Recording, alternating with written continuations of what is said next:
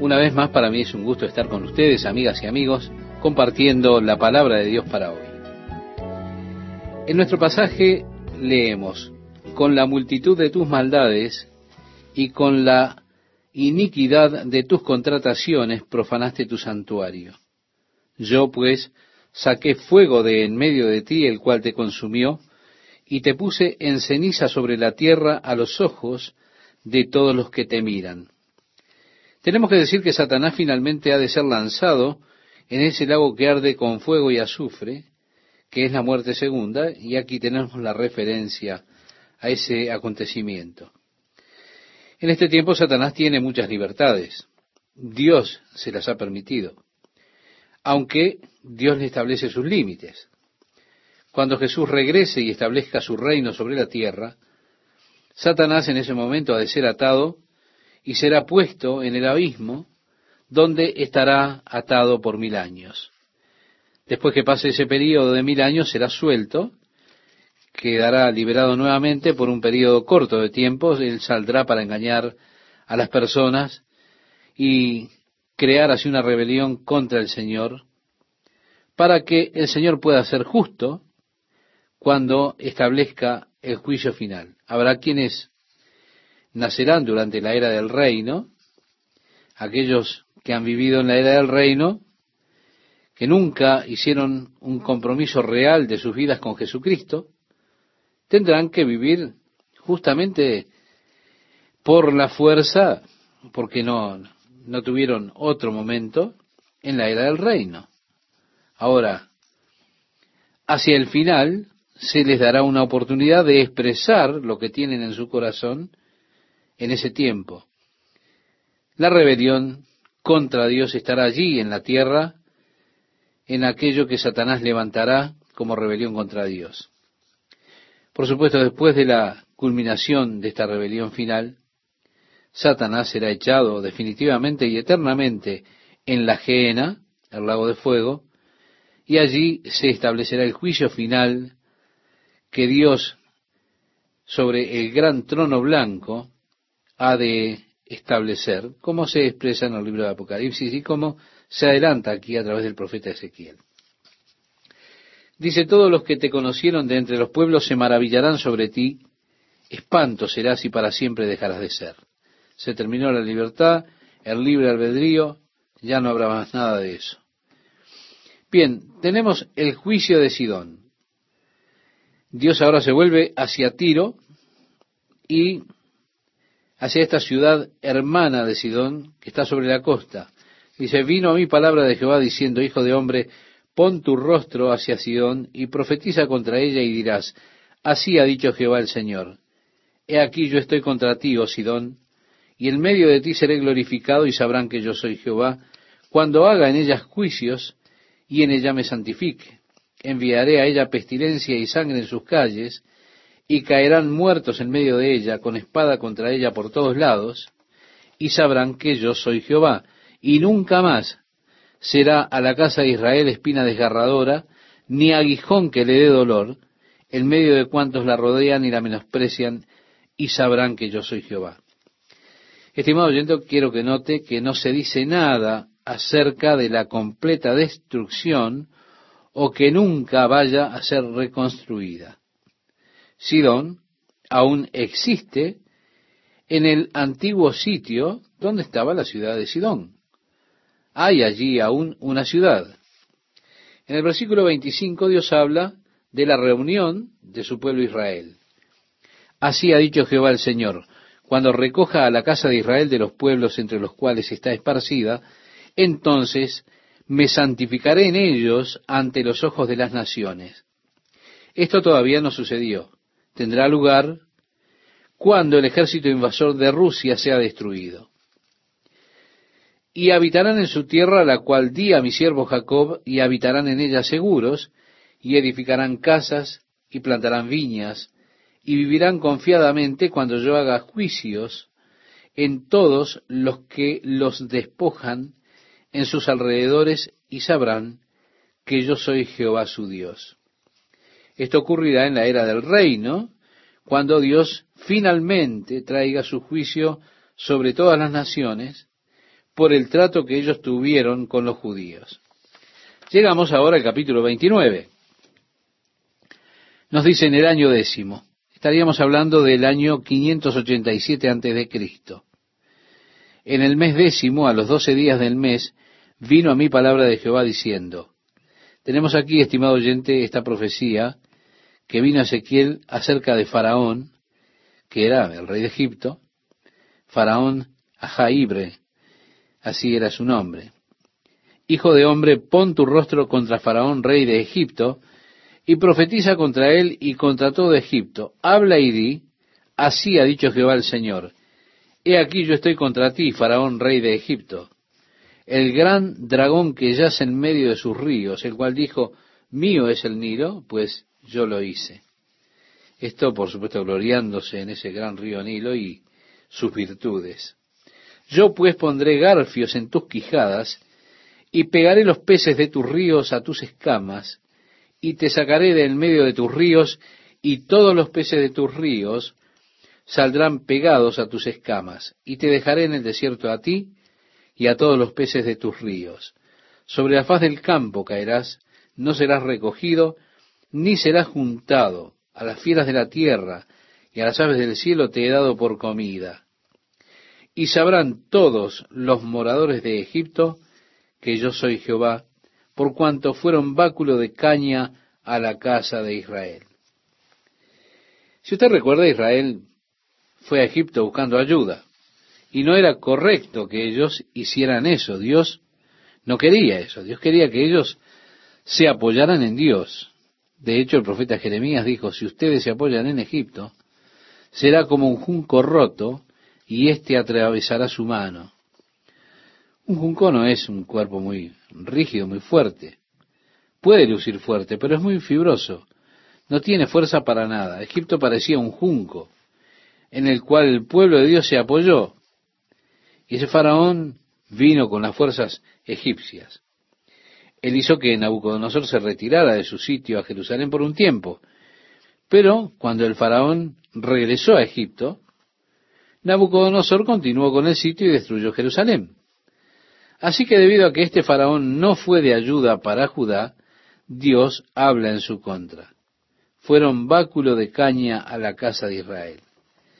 Y dice, cuando te tomaron con la mano te quebraste y les rompiste todo el hombro, y cuando se apoyaron en ti te quebraste y les rompiste sus lomos enteramente. Por tanto, así ha dicho Jehová el Señor, he aquí que yo traigo contra ti espada, y cortaré de ti hombres y bestias, y la tierra de Egipto será asolada y desierta, y sabrán que yo soy Jehová por cuanto dijo, el Nilo es mío, y yo lo hice. Vemos allí nuevamente cuando Nabucodonosor dijo aquella expresión que tenemos en el libro de Daniel, esta gran Babilonia es mía, yo la hice. Los que observaban en el cielo dijeron, hmm, te denigraremos por eso. Él estuvo demente por un tiempo, comiendo pasto con las bestias, y así le aconteció por esa soberbia. Llegaremos a eso en unas semanas cuando entremos en el libro de Daniel. Es una historia realmente fascinante. Aquí dice el profeta Ezequiel, por tanto, he aquí yo estoy contra ti y contra tus ríos, y pondré la tierra de Egipto en desolación, en la soledad del desierto, desde Migdol hasta Sebeme, hasta el límite de Etiopía. No pasará por ella pie de hombre, ni pie de animal pasará por ella, ni será habitada por cuarenta años. Y pondré a la tierra de Egipto en soledad entre las tierras asoladas, y sus ciudades entre las ciudades destruidas estarán desoladas por cuarenta años.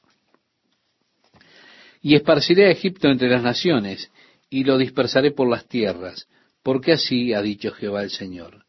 Al fin de cuarenta años recogeré a Egipto de entre los pueblos entre los cuales fueron esparcidos, y volveré a traer los cautivos de Egipto, y los llevaré a la tierra de Patros, a la tierra de su origen.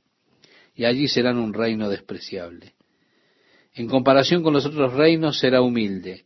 Nunca más se alzará sobre las naciones porque yo los disminuiré, para que no vuelvan a tener dominio sobre las naciones. y no será ya más para la casa de Israel apoyo de confianza que les haga recordar el pecado de mirar en pos de ellos, y sabrán que yo soy Jehová el Señor. Aconteció en el año 27, en el mes primero, el día primero del mes que vino a mi palabra de Jehová diciendo, Hijo de hombre. Bien, estimado oyente, hay algunos comentaristas de la Biblia que dicen, bueno, esto no sucedió durante el tiempo del faraón Jaibre. Nabucodonosor no conquistó Egipto durante el tiempo de su reinado.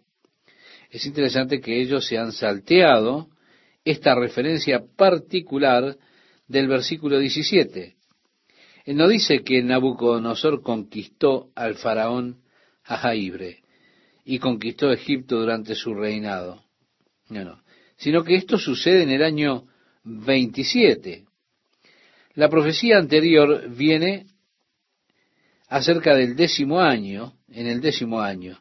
Así que la última parte de este capítulo tiene que ver con una fecha datada 17 años después, luego que ocurre la muerte del faraón a Jaibre. El verso 18 nos dice Nabucodonosor, rey de Babilonia, hizo a su ejército prestar un arduo servicio contra Tiro. Toda cabeza ha quedado calva y toda espalda desollada, y ni para él ni para su ejército hubo paga de Tiro por el servicio que prestó contra ella. Aquí Dios está diciendo, mira, Nabucodonosor fue mi siervo, él destruyó Tiro, pero no tuvo ningún pago por eso. En el tiempo que él conquistó la ciudad, no había ningún botín. Así que tampoco él ni su ejército recibieron pago por el trabajo que hicieron allí para Dios destruyendo a Tiro. Por consiguiente, ellos fueron y conquistaron Egipto, y allí obtuvieron su salario cuando tomaron gran riqueza de Egipto para ellos. Así que vemos que el botín de Egipto sería el pago que Dios le dio a Nabucodonosor y a sus tropas, porque tuvieron una falta de pago allí en la destrucción de Tiro porque no había botín ninguno. Entramos al capítulo 30. Allí se nos dice, vino a mi palabra de Jehová diciendo, Hijo de hombre, profetiza y di, así ha dicho Jehová el Señor. Lamentad, ay de aquel día. Se da cuenta, Ezequiel andaba por allí lamentándose, diciendo, ay de aquel día porque cerca está el día, cerca está el día de Jehová, día de nublado, día de castigo de las naciones será. Y vendrá espada a Egipto, y habrá miedo en Etiopía cuando caigan heridos en Egipto, y tomarán sus riquezas, y serán destruidos sus fundamentos. Y habla de la destrucción que ha de venir contra esas naciones. Dice Etiopía, Fut, Lud, toda Arabia, Libia, y los hijos de las tierras aliadas caerán con ellos a filo de espada. Así ha dicho Jehová, también caerán los que sostienen a Egipto, y la altivez de su poderío caerá. Desde Migdol hasta Sebene, caerán en él a filo de espada, dice Jehová el Señor. Y serán asolados entre las tierras asoladas, y sus ciudades serán entre las ciudades desiertas. Y sabrán que yo soy Jehová, cuando ponga fuego a Egipto y sean quebrantados todos sus ayudadores. En aquel tiempo saldrán mensajeros de delante de mí en naves para espantar a Etiopía la confiada y tendrán espanto como en el día de Egipto, porque he aquí viene. Así ha dicho Jehová el Señor, destruiré las riquezas de Egipto por mano de Nabucodonosor, rey de Babilonia. Vemos la grandeza que una vez tuvo Egipto, ya no la tendrá porque caerá. No se levantará a esa categoría de dominar el mundo nuevamente, sino que solamente quedará como una nación básica de allí en adelante. Por supuesto, así es la historia de Egipto. Egipto ya no es un imperio mundial o un reino principal en el mundo, sino que es una más de muchas naciones en el mundo, inclusive en nuestros días. Dios habla de ese juicio que vendrá él menciona las distintas ciudades. Así ha dicho Jehová el Señor, destruiré también las imágenes y destruiré los ídolos de Memphis. Usted va a Memphis, estimado oyente, y puede ver esos enormes ídolos que aún están allí.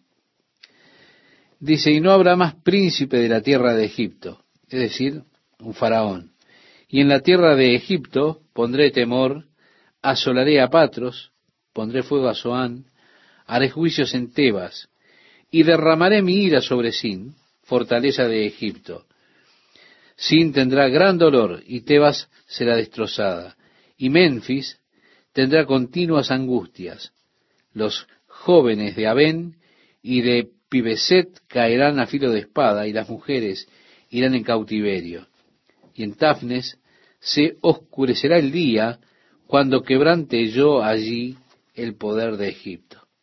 Sí, mire, fue precisamente en Tafnes que Jeremías, si usted recuerda, tomó piedras y las enterró y dijo, sobre estas piedras Nabucodonosor edificará su trono.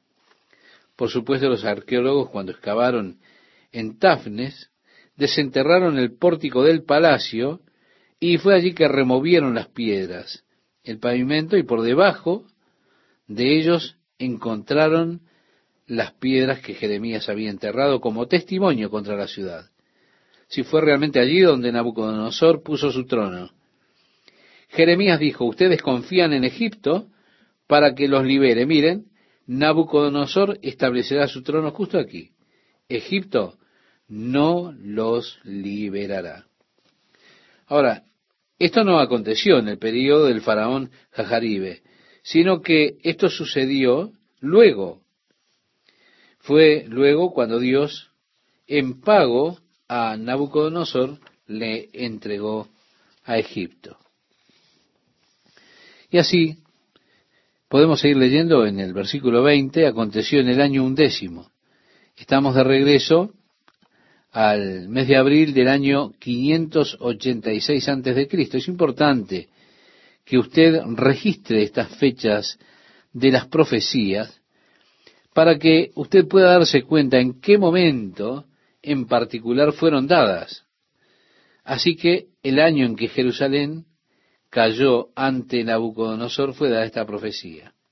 En el mes primero, a los siete días del mes, vino a mí palabra de Jehová diciendo, Hijo de hombre, he quebrado el brazo de Faraón, rey de Egipto.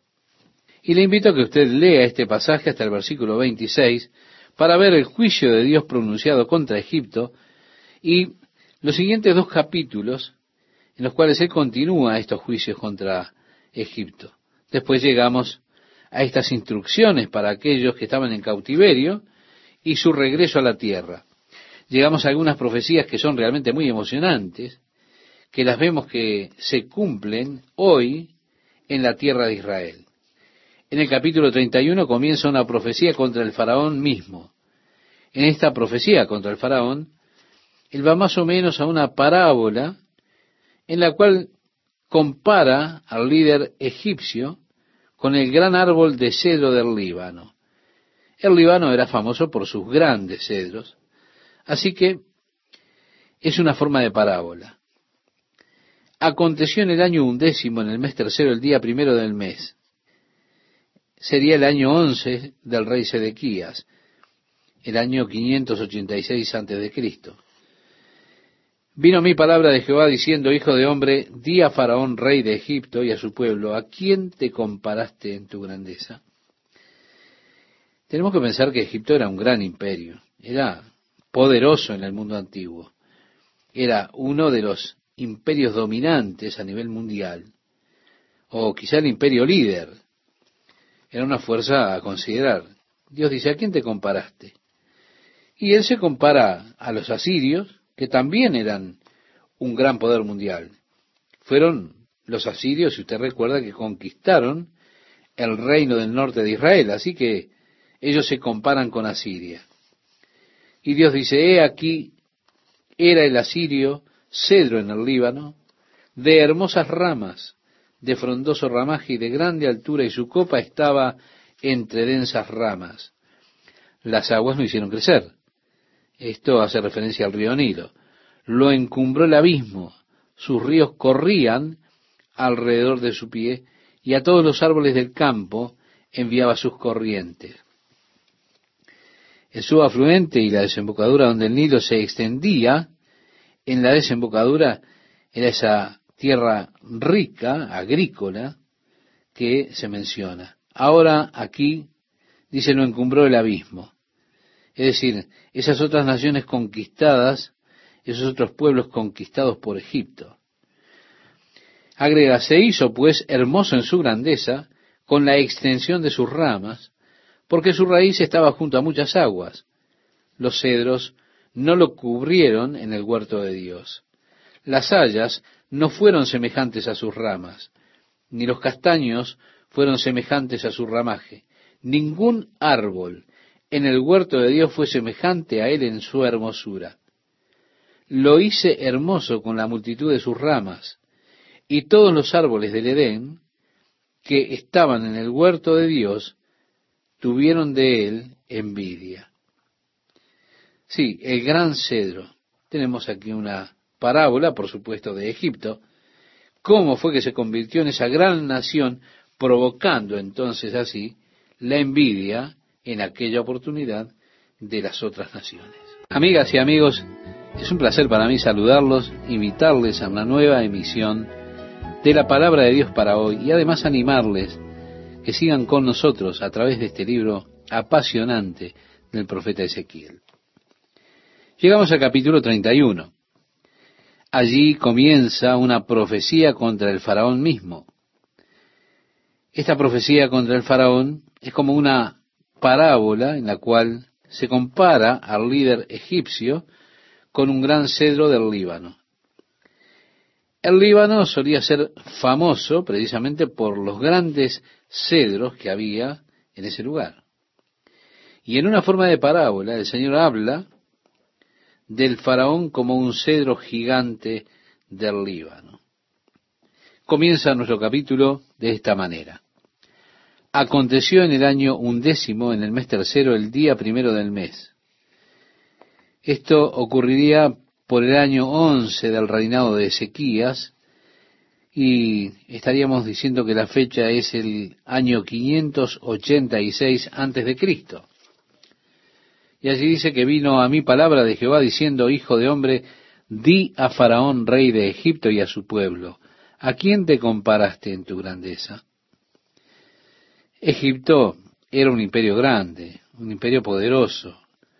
Por supuesto hablamos del mundo antiguo era uno de los grandes imperios mundiales, un imperio líder.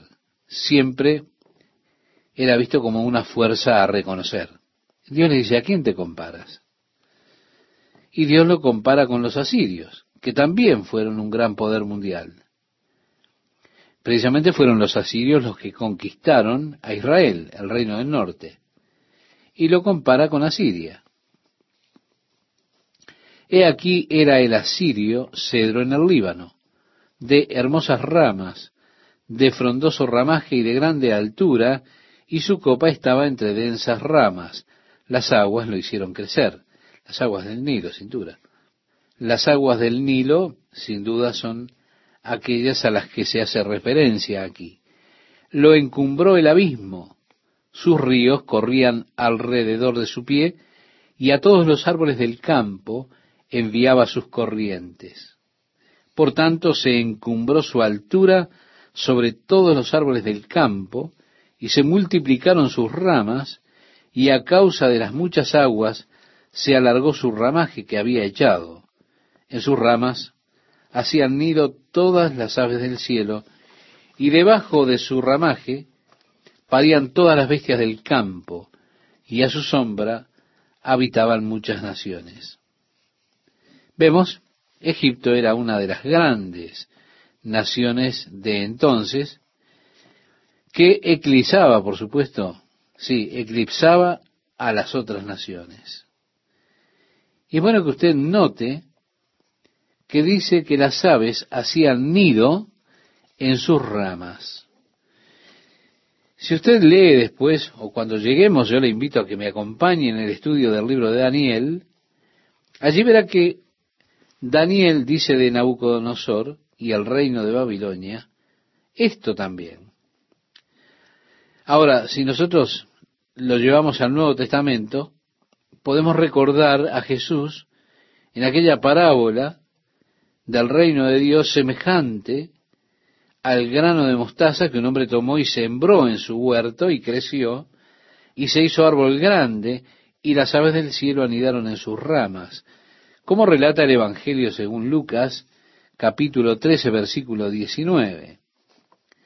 Esto en una forma parabólica, hace referencia a las aves, eh, y se pensó siempre en cuanto a ellas en un sentido como algo malvado.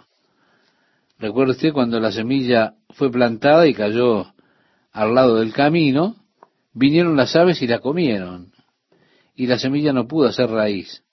Sí, son comparadas con un malvado que viene y arranca o saca la palabra de Dios del corazón de una persona, y de esa manera la palabra de Dios no surte ningún efecto. Así que en esta parábola del reino, de la semilla de mostaza que creció como un árbol primeramente, tenemos que decir que eso es algo anormal. Una semilla de mostaza no es un árbol, es un arbusto. Pero allí había este crecimiento anormal, se hizo un árbol, y las aves iban a hacer nido en él. Es una parábola realmente, que también puede ser vista como la iglesia gentil que se convertirá en un cielo para cada ave que existe. Por eso nosotros miramos la iglesia gentil el día de hoy y vemos toda clase de aves haciendo nido en sus ramas. Es asombroso todas las cosas que se han traído a la iglesia. Las han incorporado como parte del cristianismo y las personas que las han adquirido han adquirido el nombre o el título de cristianos. Pero, por supuesto, también recordamos lo que dijo Jesús. No todo el que dijere Señor, Señor, entrará en el reino de los cielos. Así lo expresaba en el Sermón de la Montaña, en el capítulo 7 del Evangelio de Mateo, capítulo 7, verso 21.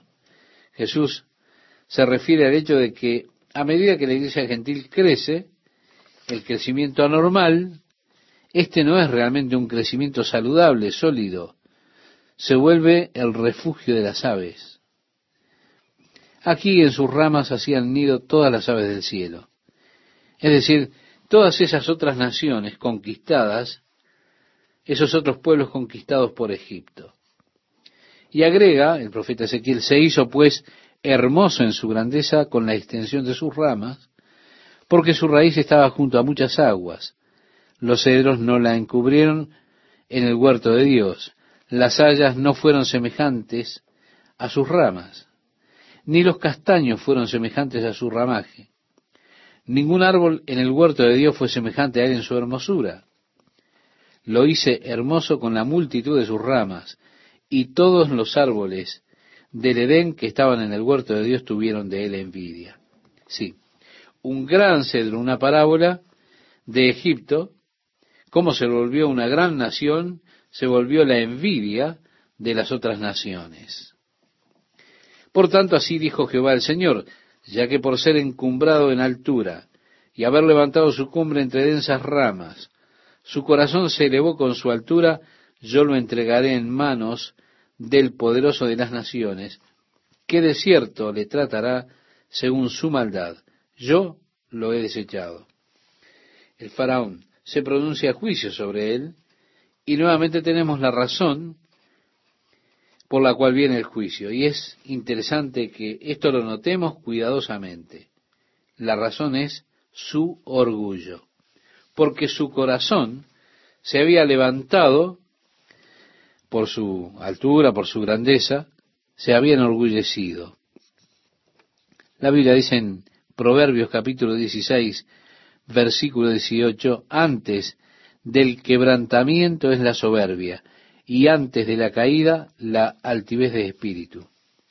Es que resulta extremadamente difícil para los hombres manejar una posición de poder o autoridad.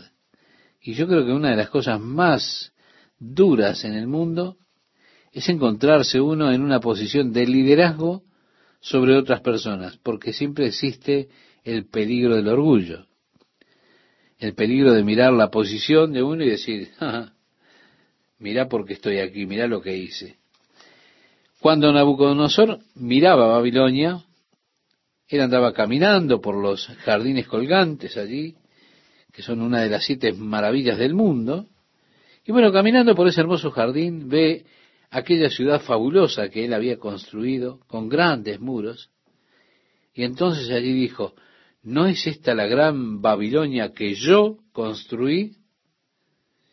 Y una voz vino del cielo diciendo, hey, te han estado observando y tu corazón se ha levantado en orgullo. Nabucodonosor fue a ver al profeta Daniel y le dijo de esta experiencia que tuvo de haber escuchado una voz diciéndole que los vigilantes lo estaban observando y vieron su orgullo y Dios evidentemente traería su juicio. Daniel le dijo, hey, camina con cuidado, anda con cuidado, sé cuidadoso. Cerca de un año después, nuevamente el viejo Nabucodonosor se jactaba de su grandeza. La gran Babilonia que he construido. Y allí vino la voz del cielo que dijo, bueno, te lo buscaste. Y entró en un periodo de demencia por siete estaciones. Él tuvo que vivir y comer con los animales del campo. Comió pasto como un buey. Su cabello creció, el rocío del cielo caía sobre él, vivió como un animal salvaje hasta que aprendió que el Dios del cielo es quien establece en los reinos a quien él quiere. Y así, toda la historia desde el comienzo, tenemos que decir que a través de toda la historia el orgullo es un destructor. Ha destruido tanto. Aquí está Faraón de Egipto, que se levanta con orgullo. Dios dice, yo lo entregaré en manos del poderoso de las naciones que de cierto le tratará según su maldad. Yo lo he desechado. Así que Dios habría de utilizar a Nabucodonosor, que era el poderoso de las naciones, para destruir a Faraón. Por supuesto, Jeremías estaba haciendo una profecía similar. Él le estaba diciendo a los que estaban en Jerusalén, no confíen en el Faraón, no se apoyen en Egipto. Egipto también será destruido por Babilonia. Egipto no será una ayuda verdadera. Por supuesto, ellos no escucharon a Jeremías, finalmente, por supuesto, ellos se fueron a Egipto a buscar ayuda, y allí en Tafnes fue que Jeremías tomó esas rocas, las enterró y dijo, sobre estas rocas Nabucodonosor construirá su trono y gobernará a Egipto. Y eso se cumplió. Volviendo a nuestro pasaje del profeta Ezequiel, en el capítulo 37, desde el versículo 12, dice, y lo destruirán extranjeros, los poderosos de las naciones, y lo derribarán, sus ramas caerán sobre los montes, y por todos los valles y por todos los arroyos de la tierra será quebrado su ramaje, y se irán de su sombra todos los pueblos de la tierra, ni lo dejarán. Sobre su ruina habitarán todas las aves del cielo, y sobre sus ramas estarán todas las bestias del campo, para que no se exalten en su altura todos los árboles que crecen junto a las aguas, ni levanten su copa entre la espesura, ni confíen en su altura todos los que beben aguas, porque todos están destinados a muerte, a lo profundo de la tierra, entre los hijos de los hombres, con los que descienden a la fosa. Así ha dicho Jehová el Señor, el día que descendió al Seol, hice hacer luto, hice cubrir por él el abismo, y detuve sus ríos, y las muchas aguas fueron detenidas. Al Líbano cubrí de tinieblas por él, y todos los árboles del campo se desmayaron. Del estruendo de su caída hice temblar a las naciones, cuando las hice descender al Seol con todos los que descienden a la sepultura. Y todos los árboles escogidos del Edén y los mejores del Líbano, todos los que beben aguas, fueron consolados en lo profundo de la tierra. También ellos, descendieron con él al Seol, con los muertos a espada, los que fueron su brazo, los que estuvieron a su sombra en medio de las naciones. ¿A quién te has comparado así en gloria y en grandeza entre los árboles del Edén? Pues derribado serás con los árboles del Edén en lo profundo de la tierra. Entre los incircuncisos yacerás con los muertos a espada. Este es Faraón y todo su pueblo, dice Jehová el Señor. Vemos, tenemos aquí esta destrucción, ser echados en el infierno, esto es predicho por Dios como destino del faraón de Egipto. En el capítulo 32, debido a que es este el triste destino de él, el profeta levanta su lamentación. Una lamentación es un llanto por el faraón. Y allí es cuando alguien gime, lamenta. En el capítulo 32 dice, aconteció en el año duodécimo, un año después de la profecía anterior. De hecho, un año y seis meses después, 18 meses en total. Aconteció en el año duodécimo, en el mes duodécimo, el día primero del mes, que vino a mí palabra de Jehová diciendo, Hijo de hombre, levanta endecha sobre Faraón, rey de Egipto, y dile, a leoncillo de naciones, eres semejante, y eres como el dragón de los mares, pues secabas tus ríos, y enturbiabas las aguas con tus pies, y hollabas sus riberas. Una especie de cocodrilo, de dragón parece que fuera. Así ha dicho Jehová el Señor, yo extenderé sobre ti mi red. Si eres como un cocodrilo, tú has hecho turbias las aguas, has revuelto las cosas, pero yo extenderé sobre ti mi red. Con reunión de muchos pueblos, y te harán subir con mi red, y te dejaré en tierra, te echaré sobre la faz del campo, y haré posar sobre ti todas las aves del cielo, y saciaré de ti a las filas de toda la tierra Pondré tus carnes sobre los montes y llenaré los valles de tus cadáveres. Y regaré de tu sangre la tierra donde nadas hasta los montes, y los arroyos se llenarán de ti. Y cuando te hayas extinguido, cubriré los cielos, y haré entenebrecer sus estrellas. El sol cubriré con nublado, y la luna no hará resplandecer su luz. Estimado oyente, cuando llegamos a esta parte de la profecía, donde Dios habla del día cuando Él hará esto, los cielos cubriendo, las estrellas se oscurecerán, el sol se cubrirá con una nube, la luna no le dará luz.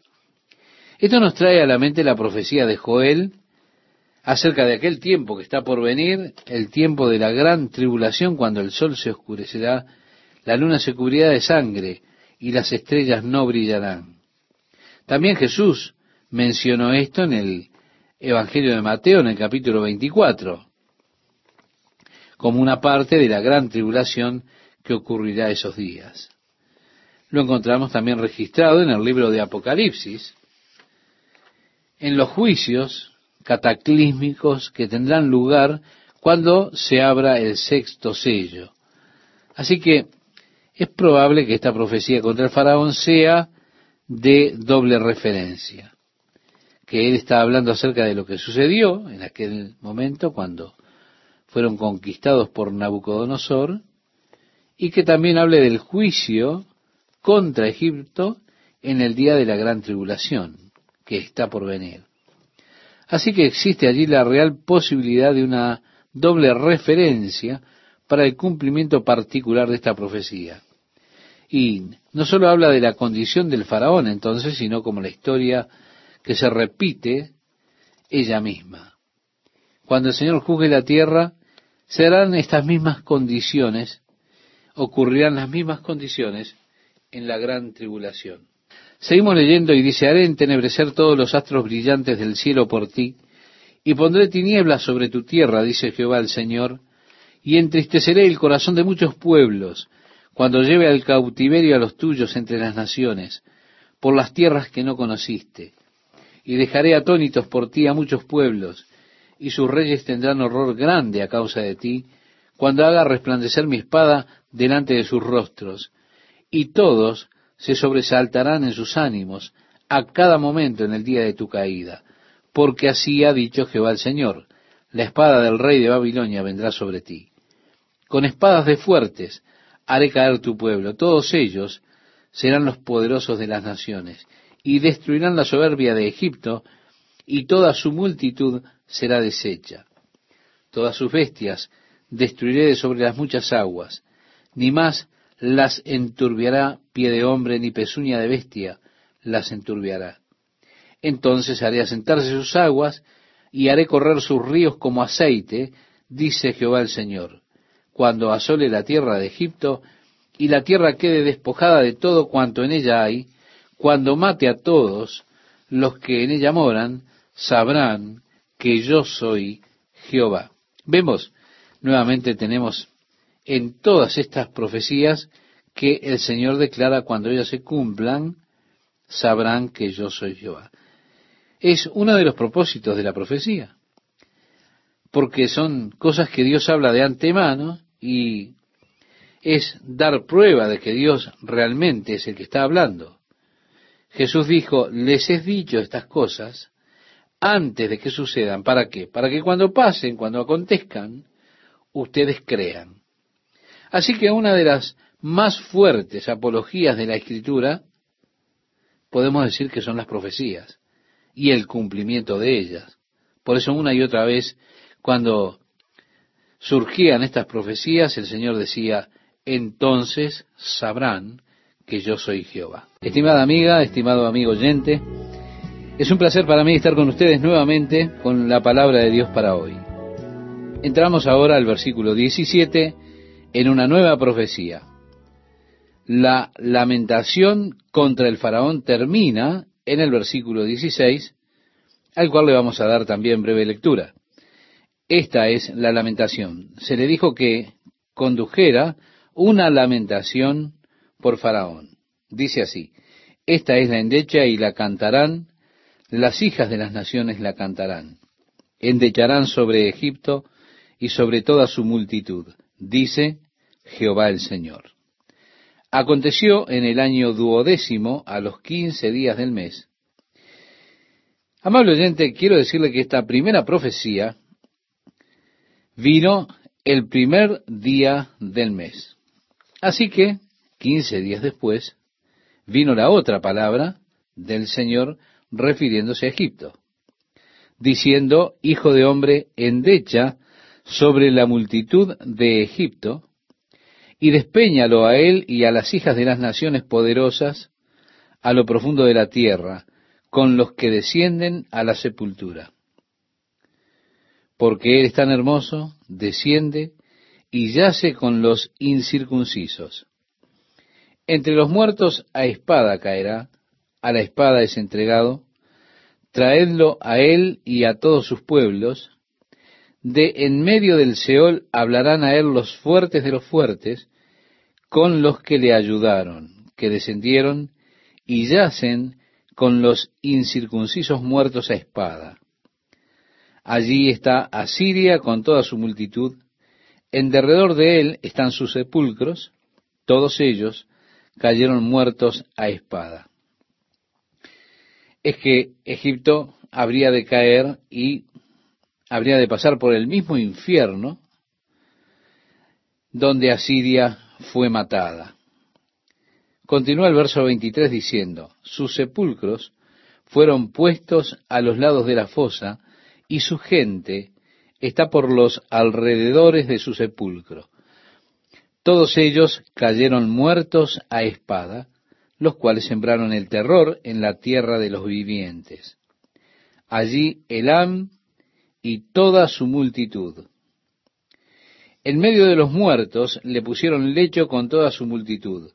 A sus alrededores están sus sepulcros.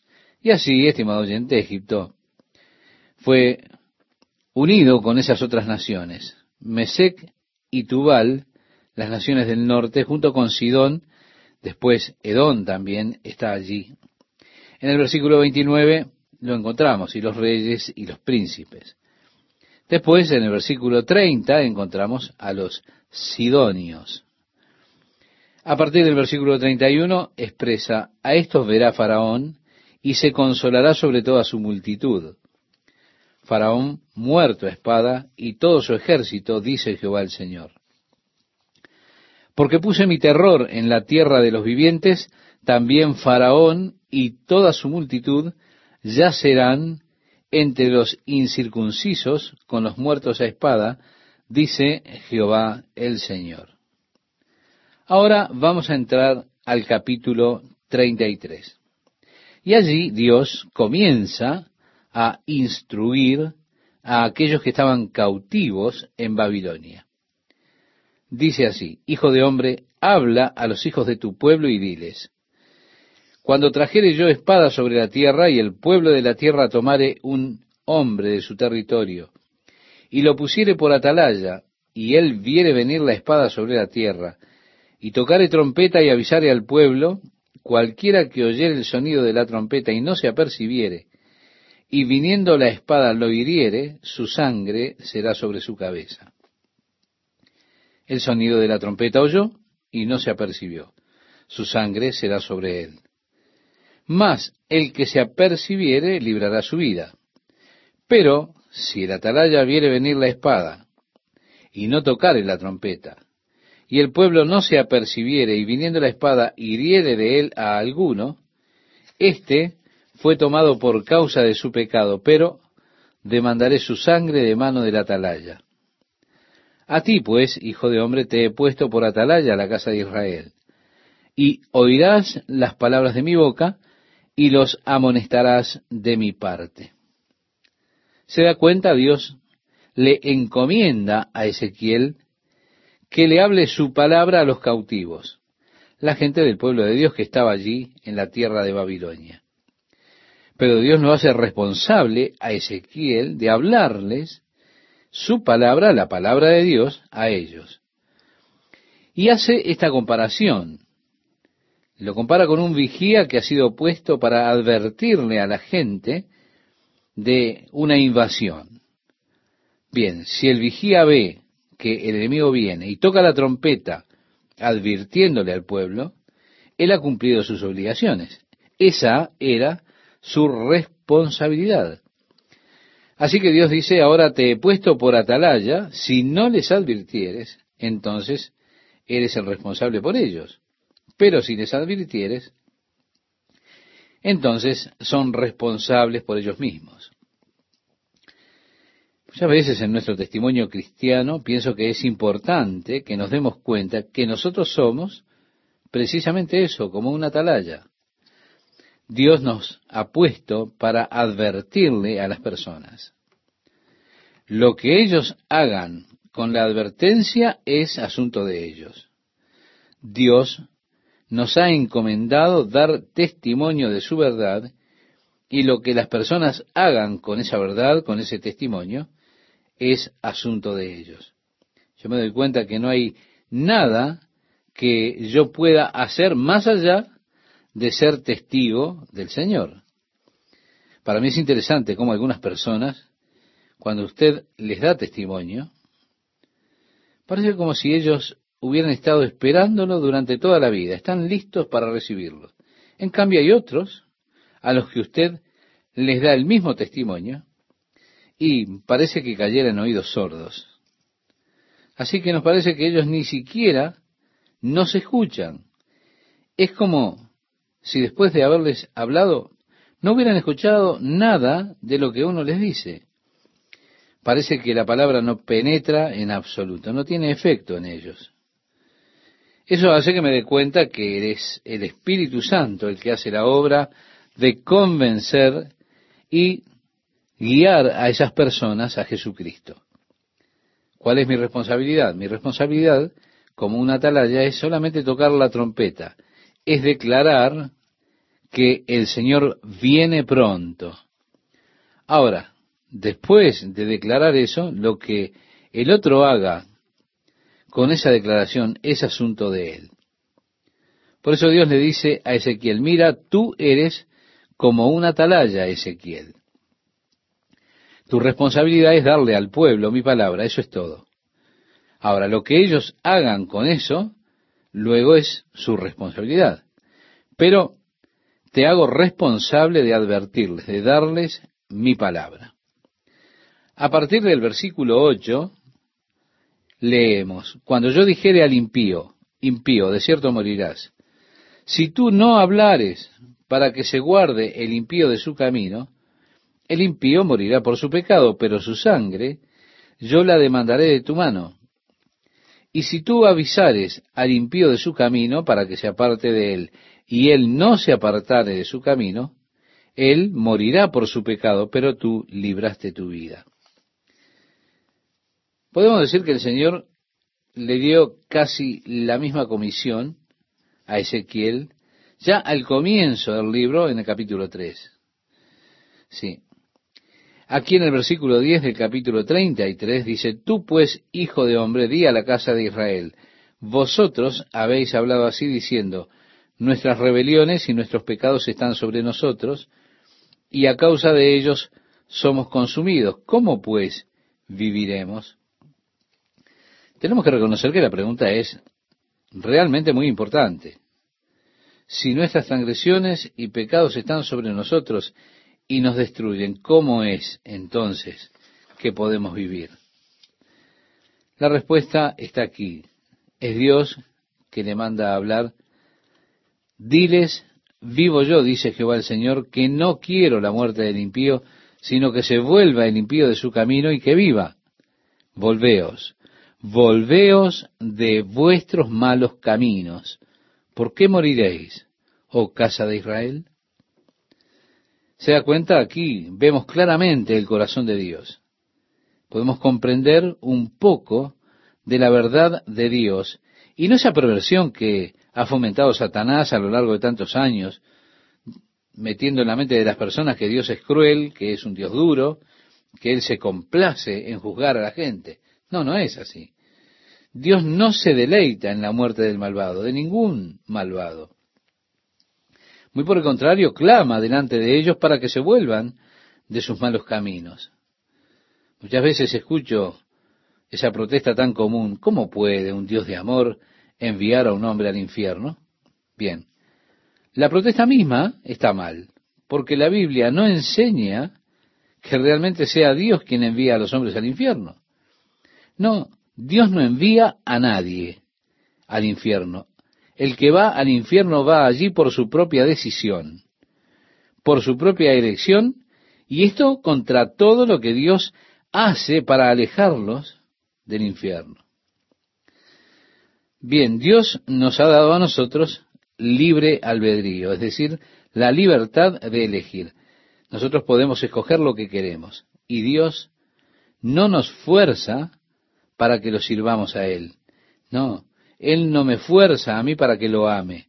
Él me da la elección, la capacidad de elección, yo puedo decidir y Él respeta la elección que hago yo. Pero Dios hace todo lo que pueda hacer, menos violar mi elección para llevarme hacia su reino. Ahora, si yo rehuso cada intento de Dios hacia mí, cada invitación del Espíritu, si desprecio al Espíritu de gracia y pisoteo al Hijo de Dios, no teniendo en cuenta la sangre de su pacto, por la cual somos santificados, si en lugar de reconocerlo, yo digo, la sangre de Cristo para mí no significa nada, y así me vuelvo terco, rebelde, y mantengo esa actitud durante toda mi vida, voy a llegar al infierno por mi decisión. Ahora, es el viaje más difícil del mundo. Créame, no es nada fácil ir al infierno, porque usted tiene que pelear con Dios a cada paso. Finalmente usted tendrá que pasar por encima de Jesucristo, que de alguna forma Él se pone una y otra y otra vez en su camino para detenerlo a usted de su locura. Pero, lamentablemente, nos encontramos con la locura del hombre. Dios dice, volveos, volveos de vuestros malos caminos. ¿Por qué moriréis, oh casa de Israel? El camino que ellos habían tomado era un camino de destrucción. Estaban desfalleciendo en sus transgresiones y pecados. Y Dios clama para que se vuelvan de esa condición. Y tú, hijo de hombre, di a los hijos de tu pueblo, la justicia del justo no lo librará el día que se revelare, y la impiedad del impío no le será estorbo el día que se volviere de su impiedad. Y el justo no podrá vivir por su justicia el día que pecare. Cuando yo dijera el justo, de cierto vivirás, y él, confiado en su justicia, hiciere iniquidad, todas sus justicias no serán recordadas, sino que morirá por su iniquidad que hizo. Y cuando yo dijera al impío, de cierto morirás, si él se convirtiere de su pecado, e hiciere según el derecho y la justicia, si el impío restituyere la prenda, devolviere lo que hubiere robado, y caminare en los estatutos de la vida, no haciendo iniquidad, vivirá ciertamente y no morirá. No se le recordará ninguno de sus pecados que había cometido. Hizo según el derecho y la justicia, vivirá ciertamente. Ah, estimado oyente, ¿no es esto realmente glorioso? Dios nunca más mencionará nada de sus iniquidades pasadas cuando usted llega al conocimiento de Jesucristo y lo acepta como su Salvador por la fe. Por supuesto, esto fue escrito en el Antiguo Testamento, antes de este período de la gracia que comienza con la presencia de Jesucristo en la tierra. Esto está escrito bajo la antigua ley de Moisés, la ley del pacto. Pero lo que es cierto bajo esto es que en cuanto a Dios, Él dice que no recuerda nuestros pecados en esta situación que estamos viviendo bajo la gracia, la gracia de Dios por la cual nosotros tenemos el perdón de los pecados. El verso 17 nos dice, luego dirán los hijos de tu pueblo, no es recto el camino del Señor. Es decir, Dios no es justo. Ahora, ¿cuántas veces hemos escuchado esta queja en contra de Dios? Personas que dicen, Dios no es justo. Parece que esa es la queja fundamental realmente. La persona dice, ¿cómo puede un Dios de amor? Se da cuenta, desafiando la justicia de Dios. No importa lo que ellos digan después de eso. Está ese desafío sutil de la persona de Dios, del perdón que da Dios. ¿Y cuántas veces el perdón de Dios desafía al hombre y también es desafiado por el hombre? Aquí los hijos de Israel estaban desafiando a Dios. No es recto el camino del Señor. Eso es lo que decían. Por eso Dios le dice a Ezequiel, diles, el camino de ellos es lo que no es recto. Cuando el justo se apartare de su justicia e hiciere iniquidad, morirá por ello. Y cuando el impío se apartare de su impiedad e hiciere según el derecho y la justicia, vivirá por ello. Y dijisteis, no es recto el camino del Señor. Yo os juzgaré, oh casa de Israel, a cada uno conforme a sus caminos. Ahora, tenemos este punto. Aconteció en el año duodécimo de nuestro cautiverio, en el mes décimo, a los cinco días del mes. Estamos entrando en un aspecto realmente interesante. Dice, vino a mí un fugitivo de Jerusalén diciendo, la ciudad ha sido conquistada. Finalmente llegaron las noticias. Fue un año antes que Jerusalén había caído. Ahora, una de las personas escapó y vino a donde estaba el profeta Ezequiel, trayéndole las noticias de que Jerusalén había sido finalmente atacada, y atacada duramente.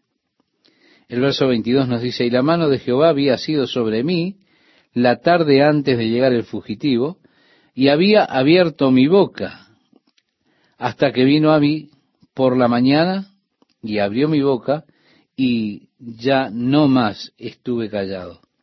Si usted recuerda, estimado oyente, Dios le dijo a Ezequiel que él estaría mudo hasta que ellos tuvieran palabra de la destrucción de la ciudad de Jerusalén. Por eso ahora el Señor abrió su boca y él ya no estuvo más en esa condición de mudez.